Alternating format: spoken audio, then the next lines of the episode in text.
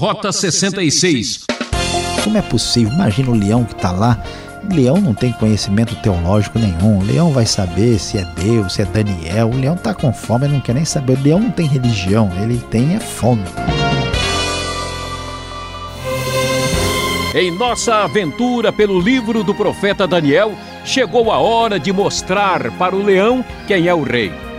O professor Luiz Saião preparou uma reflexão no capítulo 6 para quem está passando por lutas e tribulações.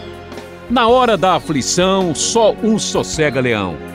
Este será o tema que tenho certeza vai ajudar muita gente que está no mato sem cachorro ou pior, numa cova de leões. É, tem hora que a vida da gente parece um safari. Temos que matar um leão por dia, não é mesmo? Deus sempre nos livrará dos ataques inimigos e outras injustiças. Se você quer saber mais sobre esse assunto, então eu, Beltrão, te convido para essa aula sensacional. Vamos lá? Rota 66, prosseguindo em nosso estudo do livro de Daniel. Hoje estamos chegando ao capítulo de número 6 e o tema de nosso estudo será Na hora da aflição, só um sossega leão. Chegando ao capítulo 6, vamos encontrar uma das histórias mais queridas e especiais da Bíblia. Nós vamos ver o drama de Daniel agora debaixo do governo persa, as dificuldades deste servo de Deus vivendo no meio pagão, sofrendo perigo de um leão. Diz o texto da NVI, no primeiro versículo, que Dario achou por bem nomear 120 sátrapas para governar em todo o reino. E colocou três supervisores sobre eles, um dos quais era Daniel os sátrapas tinham que prestar contas a eles para que o rei não sofresse nenhuma perda. Ora, Daniel se destacou tanto entre os supervisores e os sátrapas por suas grandes qualidades que o rei planejou colocá-lo à frente do governo de todo o império. Diante disso, os supervisores e os sátrapas procuraram motivo para acusar Daniel em sua administração governamental, mas nada conseguiram. Não puderam achar nele falta alguma, pois ele era fiel não era desonesto nem negligente. Finalmente, esses homens disseram: Jamais encontraremos algum motivo para acusar esse Daniel, a menos que seja algo relacionado com a lei do Deus dele. Então, meus queridos ouvintes, é muito interessante observar que Daniel, que tinha sido tão abençoado por Deus e tinha marcado a sua vida pela sua fidelidade ao Senhor, agora está no período persa, depois da Babilônia conquistada, né, com o reinado de Belsazar sendo dominado, estamos aqui debaixo do domínio persa e a designação geral de Dario para referir-se ao rei aparece aqui no começo do capítulo 6 e Daniel, assim como ele fez diferença pelo seu preparo e sabedoria e honestidade na Babilônia, da mesma forma assim era a sua vida na Pérsia, no Império Medo-Persa. Daniel estava entre os supervisores e os sátrapas. Os persas dividiam o seu grande império em satrapias, que eram as províncias do grande reinado dos persas naquele tempo. E aqui Daniel está entre eles e se destaca de tal forma que ele pode se tornar aí o principal depois do rei mais uma vez. Mas os seus inimigos invejosos estão muito aborrecidos com isso, estão planejando fazer alguma coisa para tirar Daniel dessa posição, assim como acontece na vida da gente. Muitas pessoas capacitadas e honestas são perseguidas, enfrentam problemas, alguém tenta lhes puxar o tapete, criar dificuldades, e isso é uma realidade não só no tempo da Pérsia, mas até hoje. E o texto prossegue dizendo que esses supervisores e sátrapas foram falar com o rei. E olha só, observe o que eles fizeram. Ó oh, rei Dario vive para sempre. Todos os supervisores reais, os prefeitos, sátrapas, conselheiros, governantes concordaram em que o rei deveria emitir um decreto. E que decreto era esse? O decreto deveria dizer que todo aquele que orar a qualquer deus ou a qualquer homem nos próximos 30 dias, exceto a ti, ó rei, seja atirado na cova dos leões. Agora, ó rei emite o decreto e assina-o para que não seja alterado conforme a lei dos medos e dos persas, que não pode ser revogada. E o rei Dario assinou o decreto. Então você já pode imaginar o que, que vai acontecer aqui. A lei exigida por, pelos inimigos de Daniel e que foi aceita em concordância por todos, é claro, porque todos queriam bajular aqui o rei. Eles exigiram que no próximo mês ninguém pudesse prestar culto a nenhum deus, mas somente ao próprio rei. Quando Daniel soube disso, ele foi para casa, no andar de cima, no seu quarto, onde as janelas davam para Jerusalém, e ali fez o que costumava fazer. Três vezes por dia ele se ajoelhava e orava, agradecendo ao seu Deus. Então aqueles homens foram investigar e encontraram Daniel orando, pedindo ajuda a Deus. E então, o que se poderia esperar acontece infelizmente. Eles foram falar com o rei acerca do decreto e olha só a astúcia perversa desses homens. Eles perguntam o seguinte para o rei, conforme o texto da NVI no verso 12: Tu não publicaste um decreto ordenando que nestes 30 dias todo aquele que fizer algum pedido a qualquer deus ou qualquer homem, exceto a ti, o rei, seja lançado na cova dos leões? E, naturalmente, o rei responde: o decreto está em vigor e a lei dos medos e persas, como nós sabemos, o grande império persa, foi a mistura desses dois povos, né, que hoje correspondem ali ao povo que vive no Irã, eles tinham a lei que não podia ser alterada depois de decretada.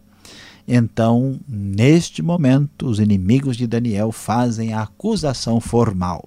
Eles disseram ao rei: Daniel, um dos exilados de Judá, não te dá ouvidos, ó rei, nem ao decreto que assinasse. Ele continua orando três vezes por dia.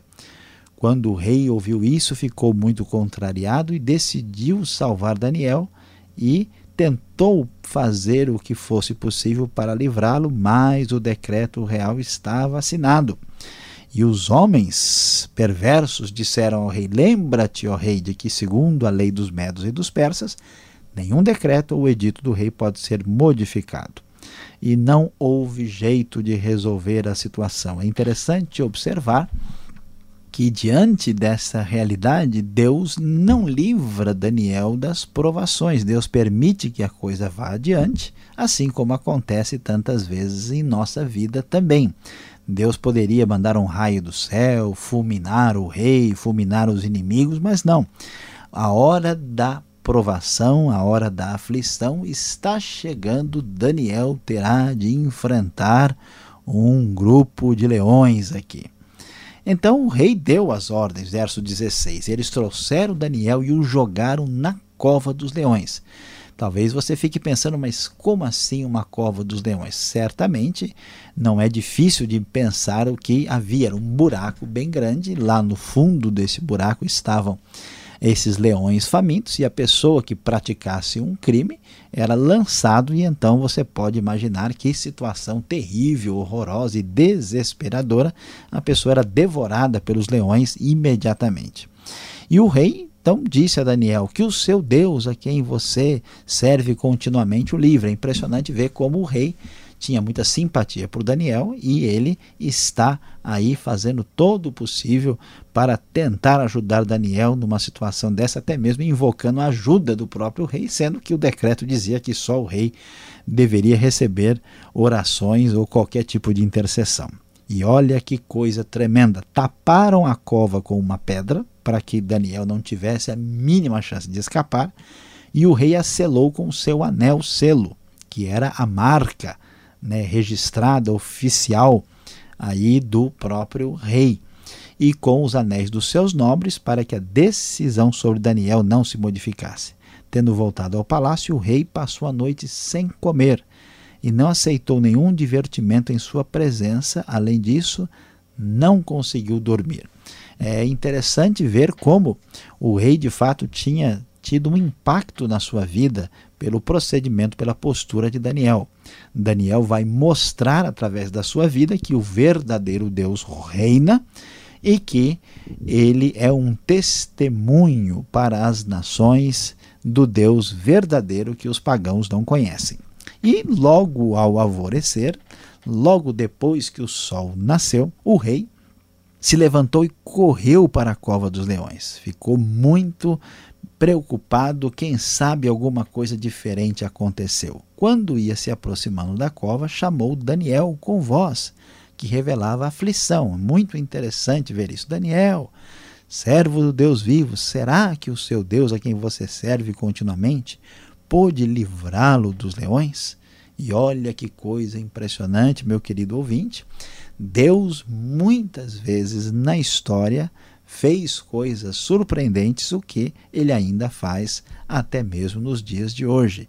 Daniel foi libertado dos leões. O Daniel foi salvo de maneira extraordinária e miraculosa pelo próprio Deus. O Deus de Daniel é o Deus que livra, que impede o sofrimento, a morte e a destruição. Neste momento, o rei diz: Ó, oh, Daniel diz ao rei: Ó oh, rei, vive para sempre. O meu Deus enviou o seu anjo que fechou a boca dos leões. Eles não me fizeram mal algum, pois fui considerado inocente à vista de Deus. Também contra ti não cometi mal algum, ó rei. Veja só, neste momento, de maneira extraordinária, especial, nós tivemos um verdadeiro sossega-leão. Os leões furiosos e famintos ficaram quietos e vimos aqui que na hora da aflição ah, houve aqui um verdadeiro sossega-leão. Os leões não tiveram nenhum poder de destruição contra Daniel. O rei, então, muito se alegrou e ordenou que tirassem Daniel da cova. Quando o tiraram da cova, viram que não havia nele nenhum ferimento, pois ele tinha confiado no seu Deus. E por ordem do rei, os homens que tinham acusado Daniel foram atirados na cova dos leões, junto com as suas mulheres e os seus filhos. Veja só como se diz na linguagem popular: o feitiço virou contra o feiticeiro. Aqueles que desejavam ver a destruição de Daniel agora vão receber aquilo que planejaram para aquele homem de Deus. E olha que é tão interessante, impressionante, o texto bíblico faz questão de enfatizar: antes de chegarem ao fundo, os leões os atacaram e despedaçaram todos os seus ossos. Então o rei Dario escreveu aos homens de todas as nações, povos e línguas de toda a terra: paz e prosperidade. Estou editando um decreto para que em todos os domínios do império os homens temam e reverenciem o Deus de Daniel pois ele é o Deus vivo e permanece para sempre. O seu reino não será destruído, o seu domínio jamais acabará. Ele livra e salva, faz sinais e maravilhas nos céus e na terra. Ele livrou Daniel do poder dos leões. Aqui, como aconteceu na Babilônia, também o rei da Pérsia descobre e acaba reconhecendo que o Deus poderoso e verdadeiro era o Deus de Daniel. E assim Daniel prosperou nos reinados de Dario e de Ciro. O persa termina o capítulo 6 nos dizendo, nos, nos dizendo, nos informando, e vimos como Deus livrou Daniel de modo tão especial na hora da aflição, aplicando um poderoso e eficiente sossega-leão.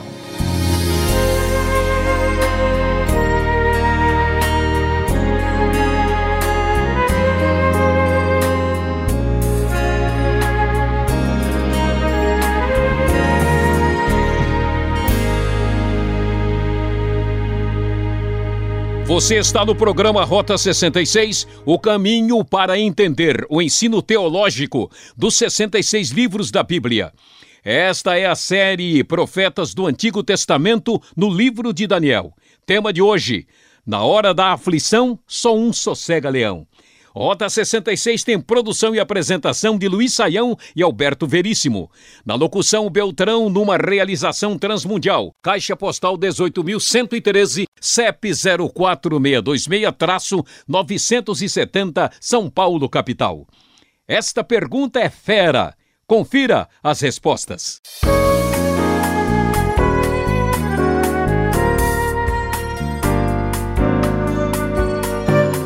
Muito bem, você está acompanhando o estudo em Daniel capítulo 6, um profeta do Antigo Testamento, um livro sensacional. Professor Luiz Saião vai responder as perguntas, você vai acompanhar. Primeiro, precisamos saber quem eram os persas neste momento que estamos da história. Que tipo de novo reino é esse, professor? Olha, pastor Alberto, a, a questão aqui sobre os persas é interessante, porque é uma nova época na história de Judá. Né? Eu não sei se a maioria dos nossos ouvintes tem ideia, os persas eram um povo totalmente diferente dos outros povos à sua volta. Os persas, por exemplo, culturalmente, tenho mais uma ligação com os povos indo-europeus, como são chamados, e não com os povos semitas, como é o caso dos babilônios, dos assírios, dos cananeus. Então eles não têm nada de parentesco com os hebreus, falam uma língua totalmente diferente. E este reino da Pérsia é o mesmo povo que hoje reside ali no, no Irã. Né? E a Pérsia foi um povo assim muito interessante porque eles tiveram o domínio do mundo da época, né, com as suas províncias famosas satrapias. Daniel assim passa, né, para o reinado deles vindo aí do domínio da Babilônia, já que eles conquistaram a Babilônia e eles foram conhecidos por serem assim duros né, e severos, por isso que a lei dos persas não podia ser mudada. Esse negócio de jogar as pessoas para serem comida por leões, a gente vê que é costume atestado entre eles. Mas o rei principal, o iniciador né, do grande império, que é o Ciro, que é mencionado aqui, ele era um, um, um, rei muito conhecido pela sua bondade, pela sua magnanimidade na hora de lidar com os outros. E a cultura persa é tão diferente que aquilo que aparece na Bíblia depois do contato com os persas vai ter bastante a, contorno teológico específico por causa disso. Né? E aqui de novo aparece o nome de Dario, que incomoda, porque não pode ser o Dario e propriamente dito. Então, se for o mesmo caso do que aparece no capítulo 5, né, nós temos aqui de novo a figura do uh, Gubaru, que é um grande general, que não é o rei principal, mas é uma espécie de governante limitado, ou a, a ideia que Dario pode ser apenas um título real e não o nome de uma pessoa. Mas esse é o perfil geral aqui dos persas aí nos tempos de Daniel. Professor Saião, como muitas pessoas que estão nos acompanhando, olha um Daniel, puxa, Daniel é um herói da fé. Nós admiramos né, a atitude de Daniel, mas Daniel tinha um costume um pouco diferente, né? Orar três vezes por dia e ainda voltado assim para Jerusalém, para a direção da cidade de Jerusalém. Lá no verso 10 começa a descrever essa situação. É, por que esta atitude? Olha, pastor Alberto, no Antigo Testamento uh, ainda se tem uma visão muito clara da relação de Deus com o povo da aliança de maneira muito especial e, consequentemente, com a cidade de Jerusalém, com o templo. Então, por exemplo, lá em primeiro, primeiro livro dos Reis, capítulo 8, quando Salomão faz a consagração do templo, ele faz aquela oração ele menciona especificamente, né, no verso 33, é, quando aqueles que orarem voltados para esse lugar, orarem neste lugar. Então a ideia do lugar tem uma importância no Antigo Testamento. E os uh, exilados de Judá vão para lá e tem essa noção definida que no Novo Testamento é modificada. Né? Jesus vai mostrar para nós que Deus está interessado numa ou espiritualidade verdadeira, nem que adorem espírito em verdade, não tanto no lugar. Mas esse conceito do lugar sagrado prevalece aqui. Né? E esse três vezes por dia tem alguma coisa no Salmo que diz que eu oro de manhã, né, durante o, o dia e também no final da tarde vou clamar a Ti, Senhor. Salmo 55 dá essa ideia. Parece que é um costume que se firmou nessa época, especialmente porque o povo está afastado. É importante lembrar que é muito provável que o costume, até que entrou mais tarde no islamismo, né, de orar voltado para o lugar sagrado, tenha tido origem aqui nessa história de Daniel. Agora, leões e um lugar assim fechado, já passar de frente, de frente assim, uma jaula, a gente já se assusta com um bichão daquele. Agora é possível que leões famintos deixem de atacar uma presa assim tão fácil como nosso velho amigo Daniel? Pois é, pastor Alberto, são essas histórias que levantam assim, né, a grande interrogação dos mais céticos. Como é possível? Imagina o leão que está lá. Leão não tem conhecimento teológico nenhum. Leão vai saber se é Deus, se é Daniel. O leão está com fome, não quer nem saber. O leão não tem religião, né? ele tem é fome. Então, como é que é possível? Essa história aqui está mal contada. Mas olha, pastor Alberto, a essa história na Bíblia ela não é uma história única. Nós temos os relatos posteriores de pessoas na arena romana que foram jogados, ah, jogadas para serem comidas pelos leões, e nós sabemos que em muitos casos a piedade, a santidade dessas pessoas era tão nítida que os leões não as atacavam. Né? Tem até caso de mártires que diziam: Olha, se eu for jo ser jogado, eu não quero que aconteça comigo o que aconteceu com alguns que o leão não come, a pessoa que tinha o privilégio de morrer pelo reino de Deus. Então, essa história não é, é impossível, quanto mais a gente percebe e descobre que explicitamente o texto diz que ah, o anjo de Deus fechou a boca dos leões. É mais um milagre extraordinário do Deus que traz livramento. É confortante pensar que Deus sempre nos livrará de situações aflitivas. Deus sempre nos livrará de leões e outras aflições, como foi aqui no caso de Daniel. Podemos esperar por isso? Pois é, pastor Alberto, essa é uma pergunta bem importante que a gente precisa considerar. Né? É verdade que Deus, através da história, ele trouxe grandes livramentos e muitos milagres. Mas preste atenção, não é porque Deus livra e traz salvação em momentos tão especiais que ele está obrigado a fazer isso sempre. A Bíblia nos ensina que o que importa é a glória de Deus. Às vezes, um cristão, um servo de Deus, ele glorifica a Deus através do sofrimento. Às vezes, Deus é glorificado através de um livramento. Então, mesmo que Deus é, possa nos livrar, como Ele tem feito tantas vezes, isso não significa que nós seremos impedidos de passar por qualquer tipo de sofrimento, porque Deus não permitiu que Daniel fosse comido pelos leões. Então é bom, bem importante ter é, isso em mente com bastante atenção. Obrigado, Sayão. Você que está nos acompanhando, sossega agora porque vem a aplicação do estudo para você.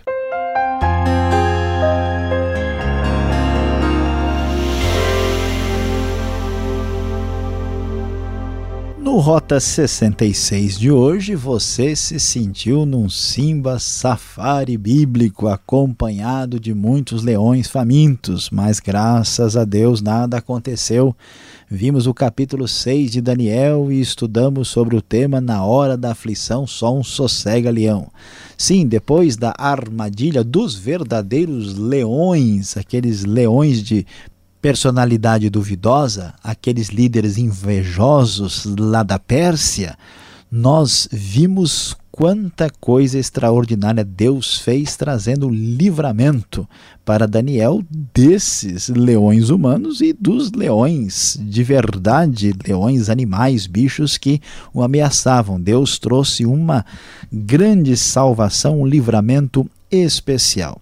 E meu querido ouvinte, olhando para a nossa vida, talvez você nunca foi jogado numa cova de leões, mas eu tenho certeza que olhando para trás você pode ver tanta coisa boa que Deus tem feito, de tantos problemas, doenças, dificuldades, Deus muitas vezes tem nos livrado e tem nos abençoado. Diante disso, quero dizer que está na hora de mostrar um pouco de gratidão. Por isso, saiba que Deus merece ser glorificado, pois de muitas tribulações e problemas ele tem nos livrado.